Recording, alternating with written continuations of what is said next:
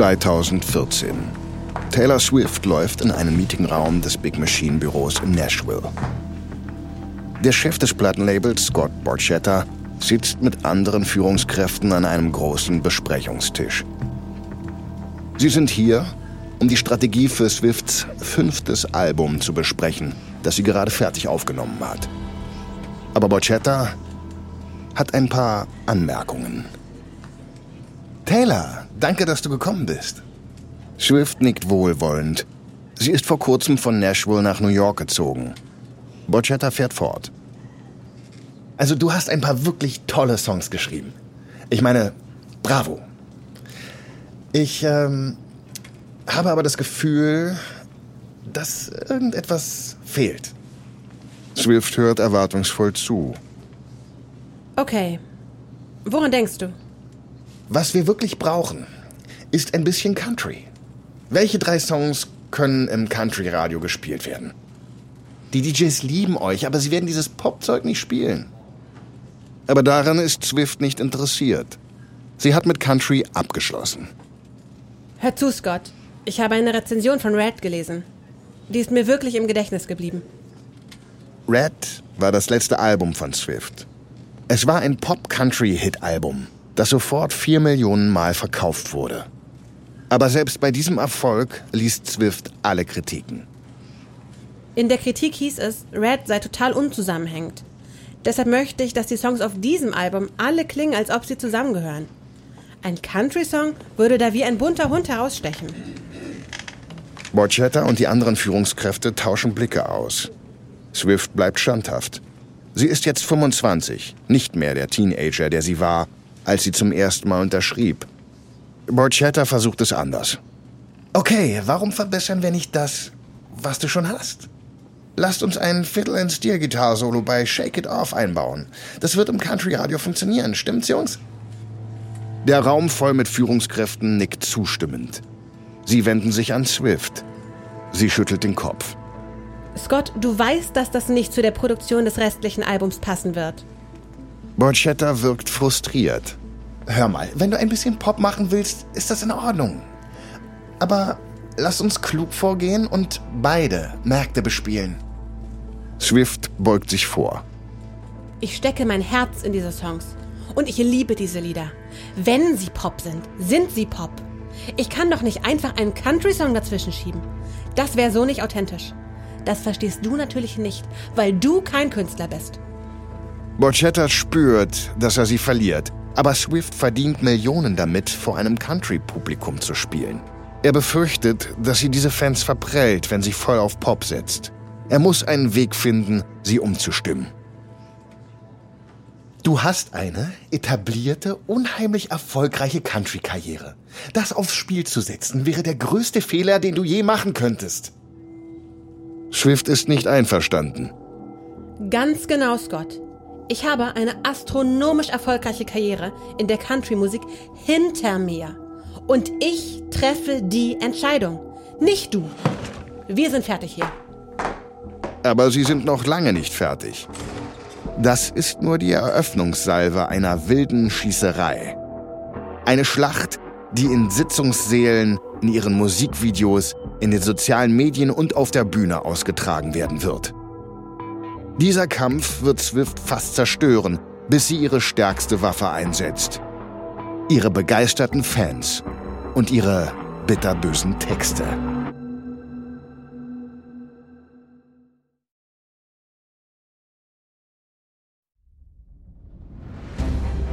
Ich bin Marc Ben Puch und das ist Kampf der Unternehmen von Wandery.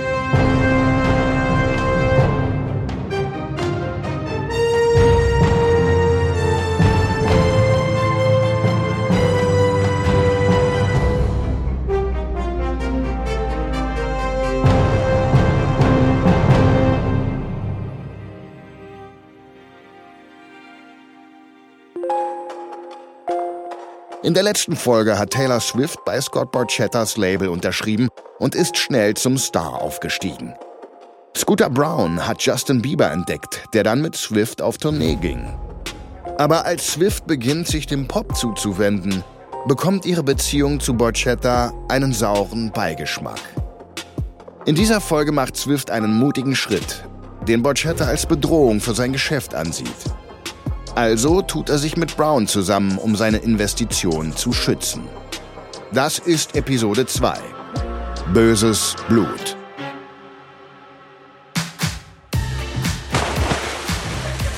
»4. Juli 2014 auf dem Anwesen von Swift an der Küste in Westerly, Rhode Island. Swift streckt sich auf einer Sonnenliege am Pool aus. Sie trägt einen Schlapphut und eine dunkle Sonnenbrille.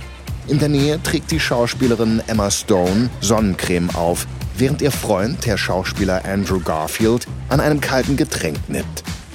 TV-Star Lena Dunham lässt sich träge auf einer Luftmatratze treiben. Hier treffen sich die momentan angesagtesten jungen Schauspieler und Models. Möchte jemand einen Kuchen backen? Ich will! Ja. Ich! Einige sagen ja. Swift springt auf. Sie laufen in Swifts riesige Küche und machen sich an die Arbeit. Swift hat dieses Ferienhaus mit acht Schlafzimmern letztes Jahr für 17 Millionen Dollar gekauft. Kann jemand die Butter holen? Mach ich. Swift hat diverse Immobilien. Anfang des Jahres kaufte sie das ehemalige Penthouse von Peter Jackson in Tribeca, New York, für 19 Millionen Dollar. Sie gibt 2 Millionen Dollar für ein Apartment in Nashville aus, obwohl sie dort nur selten ist. Ah, da ist der Zucker. Super, ich bin gleich mit dem Mehl fertig. Es ist kein Zufall, dass es in ihrem Haus von weiblichen Berühmtheiten wimmelt. Nachdem sie in den sozialen Medien für ihren männlich dominierten Freundeskreis mit Jungs wie John Mayer und Jake Gyllenhaal kritisiert wurde, hat sie eine Gruppe weiblicher Freunde aufgebaut. Die Presse nennt sie ihren Girl Squad. Heutzutage ist es unwahrscheinlicher, dass Swift mit einem neuen Freund fotografiert wird, als mit dem Model Carly Kloss. Anstatt mit Musikerinnen wie Haim und Lord zu konkurrieren, hat sie sich mit ihnen angefreundet. Und Selfies mit ihnen gefallen natürlich ihrer überwiegend weiblichen Fangemeinde. Hey, jetzt verrühren wir das Ganze. Alles klar, ab in den Ofen. Die Frauen klatschen sich ab. Für Swift ist das Wochenende eine Pause, die sie dringend nötig hat. Eine Pause von der Arbeit an ihrem Album und dem Streit mit ihrem Label. Swift möchte, dass die Platte 1989 heißt. Das Jahr, in dem sie geboren wurde. Und sie möchte, dass das Cover des Albums ein verblasstes Polaroid von ihr in einem Hemd mit fliegenden Möwen im Hintergrund ist. Das Bild schneidet ihr Gesicht direkt unter den Augen ab Ihre Initialen TS und 1989 stehen am unteren Rand. Damit will sie das typische Country-Cover loswerden. Sie will edgy und unberechenbar sein. Für die meisten weiblichen Prominenten ist das eigene Gesicht ein wichtiger Teil der Marke und der Verkaufsstrategie. Mit diesem Albumcover will Swift beweisen, dass sie so bekannt ist, dass ihre Fans sie an einem einzigen verschwommenen Körperteil erkennen. Ihren roten Lippen. Borchetta findet das alles zu kryptisch und möchte, dass sie das Album nach einem der Songtitel benennt, so wie es eben für Country-Alben typisch ist. Er möchte, dass sie ihr ganzes Gesicht zeigt. Dieses Gesicht verkauft sich nämlich. Aber es ist mehr als eine Debatte über ein Albumcover. Taylor Swift zeigt hier, wer sie sein, was sie tun will. Was sie vielleicht noch nicht realisiert, sie kommt jetzt in Kontakt mit dem dritten Standbein des Musikgeschäfts, dem Streaming.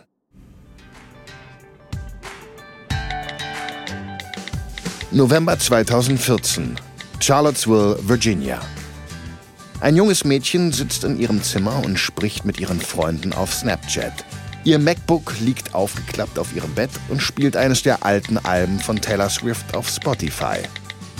Seit sie letztes Jahr ein Swift-Konzert gesehen hat, ist sie ein Riesenfan. Plötzlich stoppt die Musik. Die Spotify-Seite zeigt eine Fehlermeldung. Hm, seltsam. Sie geht zur Künstlerseite von Swift. Was zum... Oh mein Gott. Die Seite ist leer. Da ist nichts zu finden. Kein einziges Taylor Swift-Album ist auf Spotify. Sie klickt weiter. Da muss ein Fehler vorliegen. Wo soll sie sonst Swifts Songs anhören? Schnell geht sie zu Tumblr. Sofort tippt sie eine Nachricht an ihre Mit-Swifties. Die Antworten kommen in Strömen. Es geht nicht nur um sie. Es sieht so aus, als hätte Swift ihre gesamte Musik von Spotify entfernt. Das Mädchen klappt ihren Laptop zu. Es bleibt ihr wohl nichts anderes übrig, als zum Supermarkt zu gehen und die neue Swift-CD zu kaufen. Swifts Entscheidung, ihre Songs von Spotify zu nehmen, ist nicht völlig überraschend. Vor einigen Monaten schrieb Swift einen Artikel im Wall Street Journal, in dem sie das Streaming anprangerte und sagte, dass es die Künstler nicht fair entschädigt. Spotify antwortete schnell und stellte fest, dass Swift ja doch Millionen von Dollar gezahlt wurden. Borchetta schlägt im Namen von Swift zurück und sagt, so viel Geld hätten sie nie gesehen. Viele Künstler haben gegen die mickrigen Summen protestiert, die die Streaming-Plattform den Künstlern zahlt. Aber Swift ist bis jetzt der größte Star, der das Geschäftsgebaren von Spotify derart kritisiert.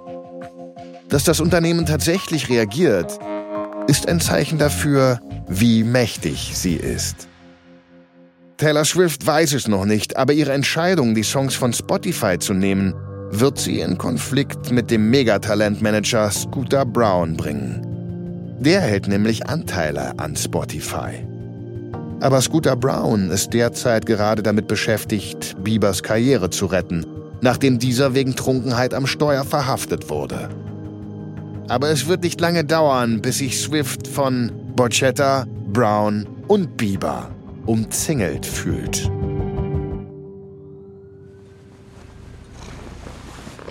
November 2014, New York. Swift sitzt in ihrer Wohnung in Tribeca in einem rot karierten Flanellhemd mit ihren beiden Katzen auf der Couch. Es ist eine Nachricht von Swifts Pressesprecher mit einem Link zu einem Business Week-Artikel. Swift klickt ihn an. Die Überschrift lautet Taylor Swift ist die Musikindustrie. Na, das ist schön. Sie zieht eine ihrer Katzen an sich heran und scrollt weiter.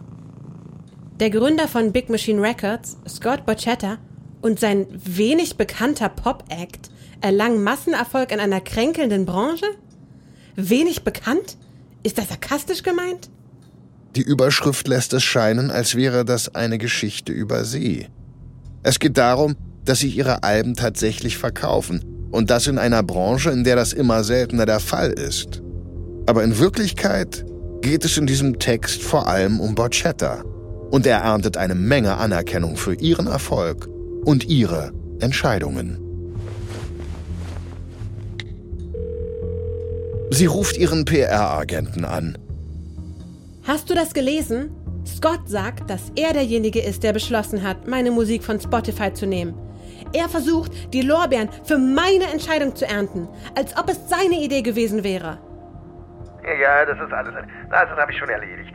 Wir hatten eine Swift nahestehende Quelle, ah, das bin ich, die sagte, dass Gott seine Beteiligung übertreibt, weil er versucht, die Firma zu verkaufen. Swift nickt zufrieden. Sie hatte Gerüchte gehört, dass Borchetta versucht, das Label zu verkaufen, bevor sie geht.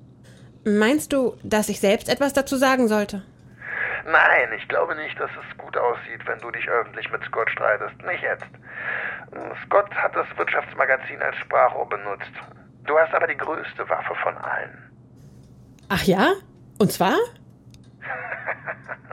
die Swifties. Ja, ihre Fans sind immer für sie da. Swift tut, was ihr PR-Agent vorschlägt und sagt öffentlich nichts. Noch nicht. Es wird nicht lange dauern, bis ihr Sporchetta heimzahlt und all den anderen Männern, von denen sie glaubt, dass sie ihr Unrecht getan haben. Wenn das passiert, wird es ein abrupter Bruch mit ihrer Vergangenheit sein. Emotional und künstlerisch. Und es wird auf einer viel größeren Bühne auf spektakuläre Weise geschehen.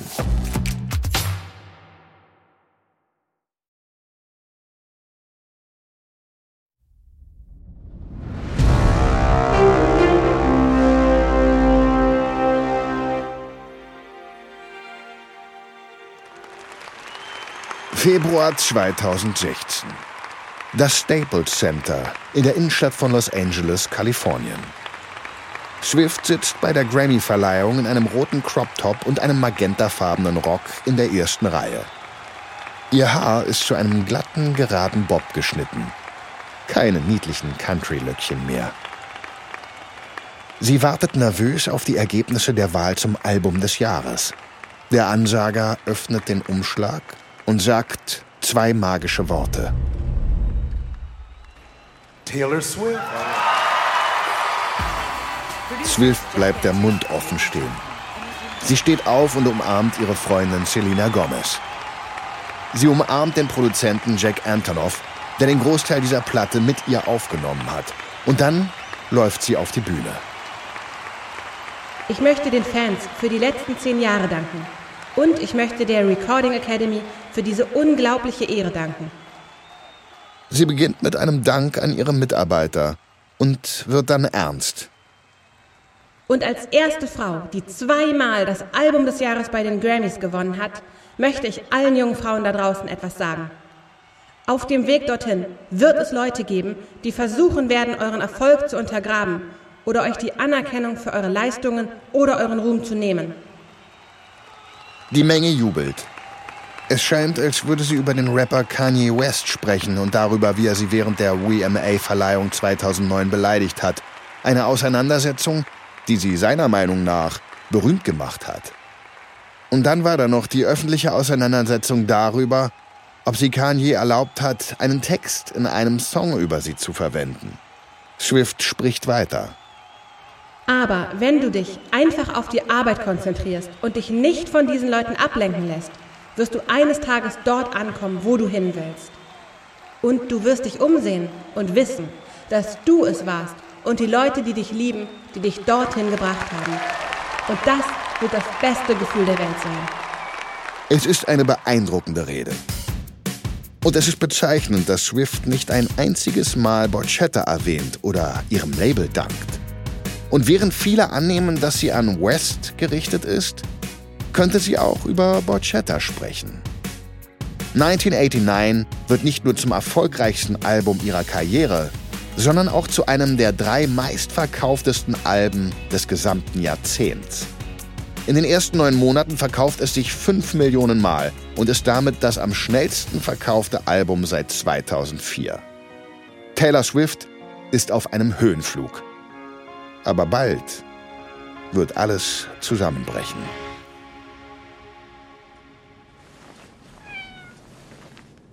Zweiter August 2016. Nashville, Tennessee. In letzter Zeit gab es viel Aufmerksamkeit in den Medien, deshalb bleibt Swift ruhig in ihrer Wohnung. Sie faulenzt mit einer ihrer Katzen auf einer großen weißen Bettdecke im Bett. In diesem Moment richtet sich eine ihrer Katzen auf legt ihre Ohren an und zieht eine Grimasse.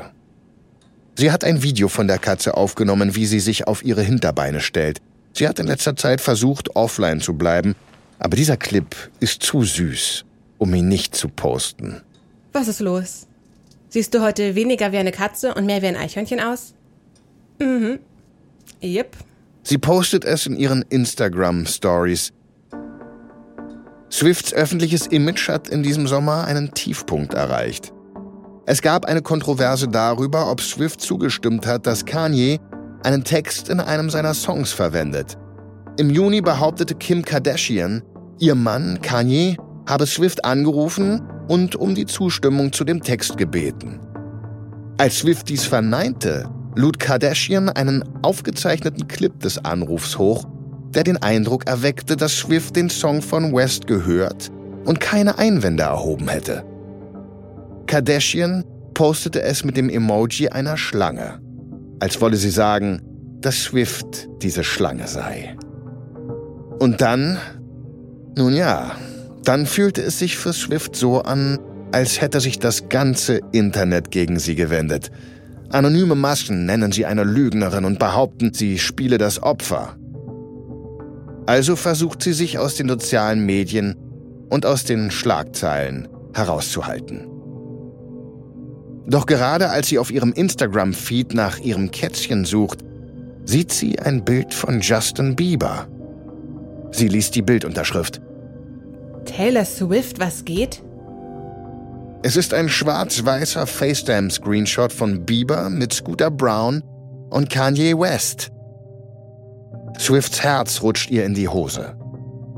Auf diesem einen Screenshot ist eine Menge zu sehen. Und die Botschaft ist nicht gerade subtil. Das Bild signalisiert, dass Bieber, den sie für einen Freund hielt, Partei ergreift. Und zwar auf Seite von Kanye West. Und der wird jetzt von Brown vertreten. Swift wirft ihr Telefon weg. Sie ist wütend. Diese Leute verbünden sich gegen sie. Aber das Schlimmste ist, dass Borchetta sich nicht öffentlich zu ihrer Unterstützung geäußert hat. Und das bringt sie auf die Palme. Also geht sie in sein Büro. Die Büros von Big Machine in der Music Row in Nashville. Hey Scott. Hey Taylor, wie geht's? Sie hält ihr Handy hoch, auf dem der Instagram-Post von Bieber zu sehen ist. Hast du das gesehen? Das ist gar nicht gut. ist das Ding immer noch im Umlauf? Ja, das ist es. Ich wünschte, das wäre einfach alles vorbei. Bocchetta nickt. Das verstehe ich. Also, worüber willst du heute sprechen? Naja, ich habe darüber nachgedacht, wie es weitergehen soll. Das ist mein letztes Album mit unserem jetzigen Vertrag. Nach ihrem nächsten Album läuft Swifts Sechs-Alben-Vertrag bei Big Machine aus. Das bedeutet, dass sie bei einem anderen Label unterschreiben oder bei Big Machine neu verhandeln kann. Richtig, und du weißt, dass wir dich gerne halten würden. Das ist dein Zuhause. Swift wackelt in ihrem Sitz herum. Wir können schon darüber reden, aber damit ich einen neuen Vertrag unterschreibe, müsste ich meine Master zurückhaben. Taylor, das geht nicht.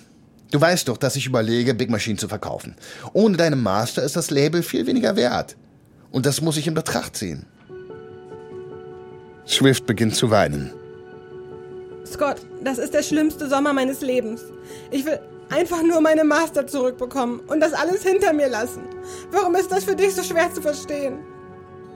Wir können weiter darüber reden. Vielleicht ist gerade nicht der richtige Zeitpunkt. Swift sieht sich damit konfrontiert, dass ihr Ruf in Scherben liegt. Sie hat keine Ahnung, wie sie ihn wiederherstellen kann. Sie beschließt, aus der Öffentlichkeit zu verschwinden. Swift wird diese Zeit nutzen, um ihre Kräfte zu sammeln. Sie wird ihre Scham als Antrieb nutzen, um eine schmerzhafte Metamorphose zu durchlaufen. Und wenn sie auf die Bühne zurückkehrt, werden ihre Texte Waffen und sie nicht wiederzuerkennen sein.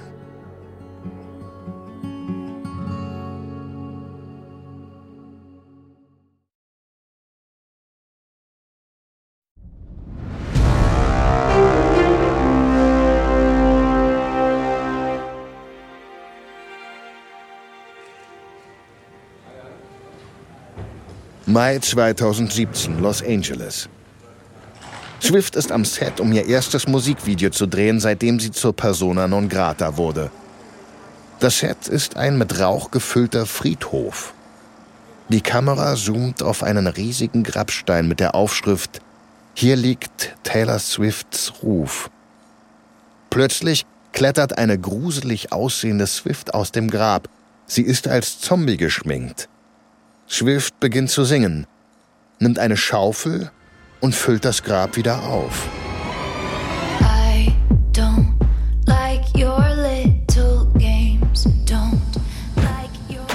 In diesem Rachevideo für ihr Album Reputation ist der Text eine gezielte Anspielung auf West. Swift trägt die Zeile im Staccato vor, als ob nach jedem einzelnen Wort ein Punkt kommt.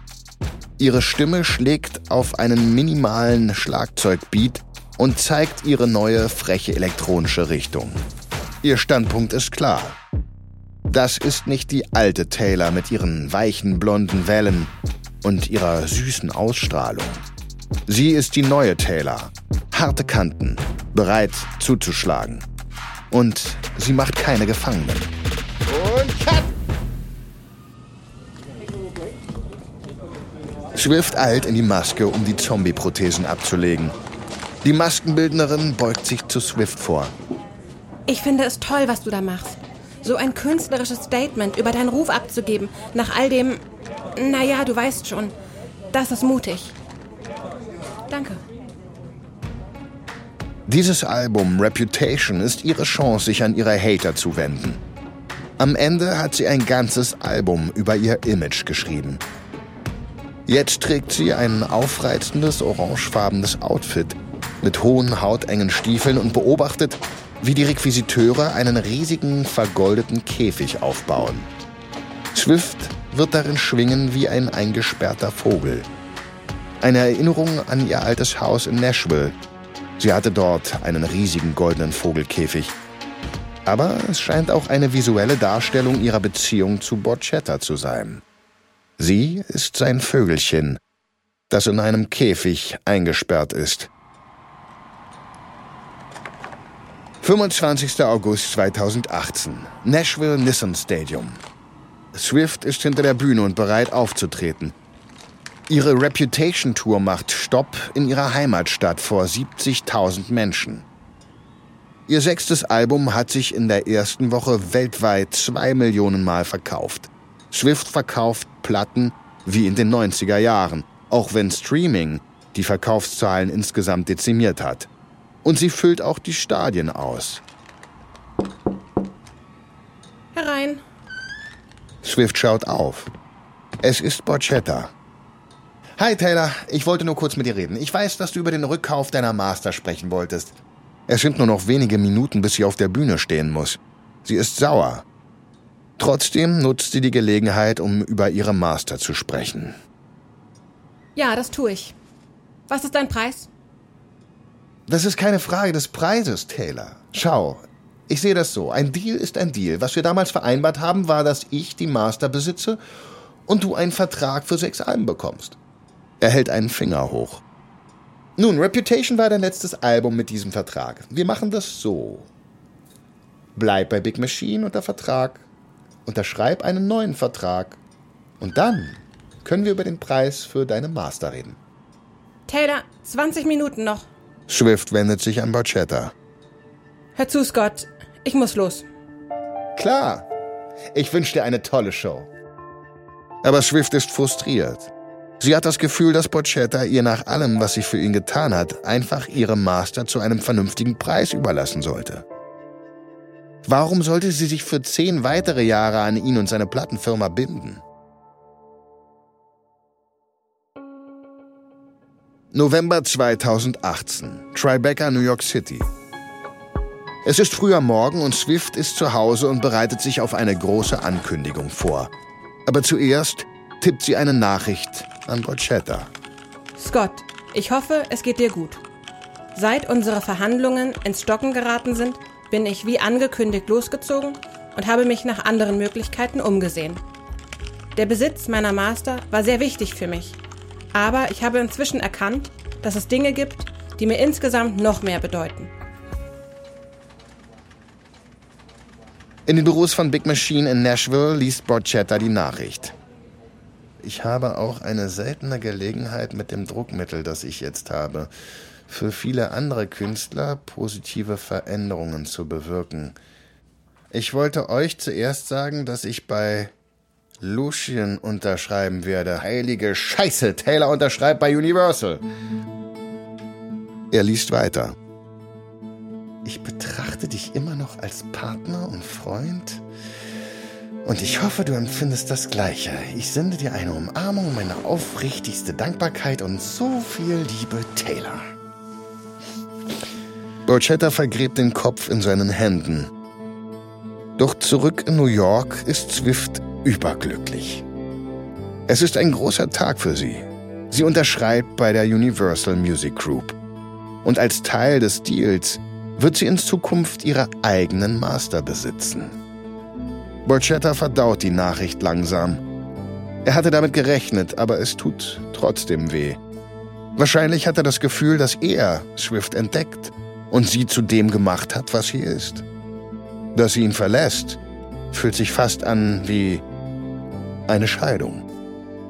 Aber auch für Big Machine stellt das ein finanzielles Dilemma dar. Swift war die größte Künstlerin. Das Label hat keine weiteren Stars ihres Formats. Aber es hat immer noch ihre Master für ihre ersten sechs Hit-Alben. Und selbst ohne Swift ist das Label immer noch sehr wertvoll. Und ein kluger Geschäftsmann aus der Musikindustrie ist sehr interessiert daran.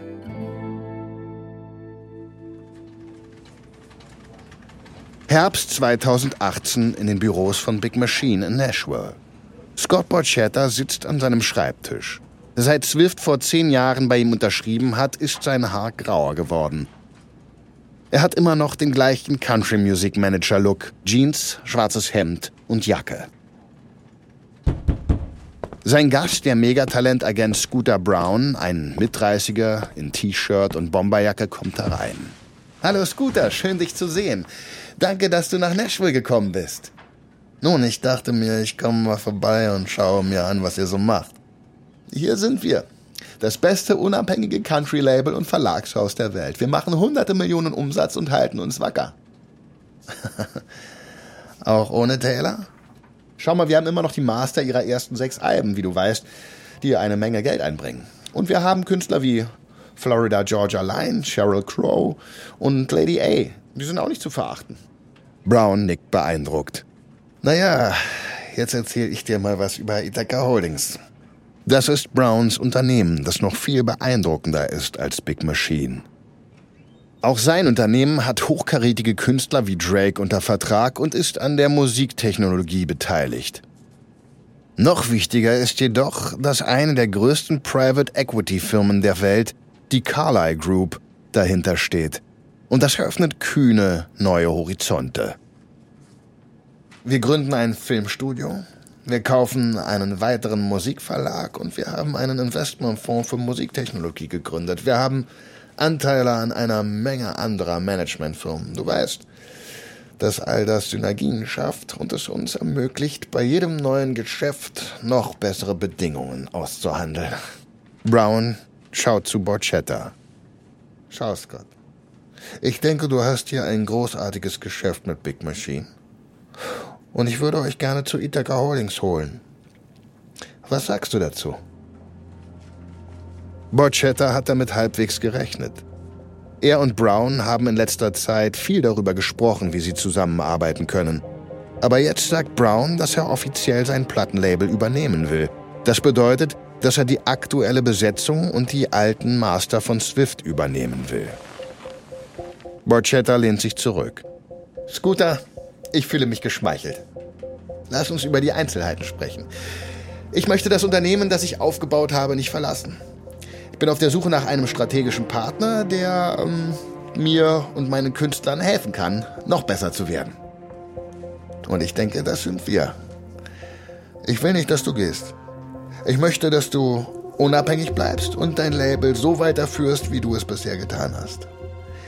Wir sind in der Lage, die nächste Generation der Musikindustrie zu führen und ich möchte dich an meiner Seite haben. Borchetta lächelt. Er steht auf und streckt seine Hand aus. Scooter, du hast einen Deal. Die beiden geben sich die Hand darauf. Der Deal sieht vor, dass Borchetta einen Anteil an Browns Firma übernimmt. Im Gegenzug wird Brown Big Machine und die Master der ersten sechs Alben von Swift besitzen. Taylor Swift hat keine Ahnung von diesem Deal. Aber als sie erfährt, dass sie sowohl gegen Brown als auch gegen Borchetta um ihre Master kämpfen muss, ist sie wütend. Doch der junge Pop-Superstar hat ein Ass im Ärmel. Ein Verhandlungsinstrument, mit dem selbst der mächtige Scooter Brown nicht mithalten kann. Die mächtigsten Fans der gesamten Musikindustrie.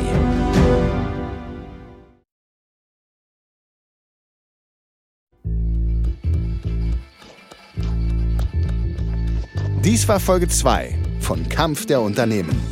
Taylor Swift vs. Scooter Brown von Wondery. Ein Hinweis zu den Dialogen, die du gehört hast. Wir wissen natürlich nicht genau, was gesprochen wurde. Alle Dialoge basieren nach bestem Wissen auf unseren Recherchen. Mehr über Taylor Swift erfahren Sie in der Dokumentation Miss Americana. Wir empfehlen auch die Lektüre von Taylor Swift, The Whole Story von Chess Newkey Burden. Kampf der Unternehmen ist eine Produktion von Studio J für Wondery. Ich bin Marc Ben Puch. Natalie Robermatt hat diese Geschichte geschrieben. Bearbeitet wurde sie von Emily Frost. Produzent von Studio J, Jannis Gebhardt. Das Sounddesign haben Kai Randall und Fabian Klinke gemacht. Für Wondery, Producer Patrick Fiener und Tim Kehl. Executive Producer Jenny Lower Beckham und Marshall Louis.